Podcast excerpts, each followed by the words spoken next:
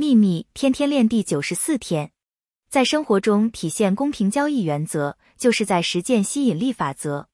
要确定你在事业和个人生活中一直进行公平交易。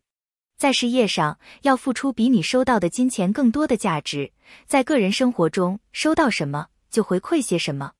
如果你在需要的时候接收过他人的支持，那么某人要求你的支援时，一定要回馈你接收过的支持。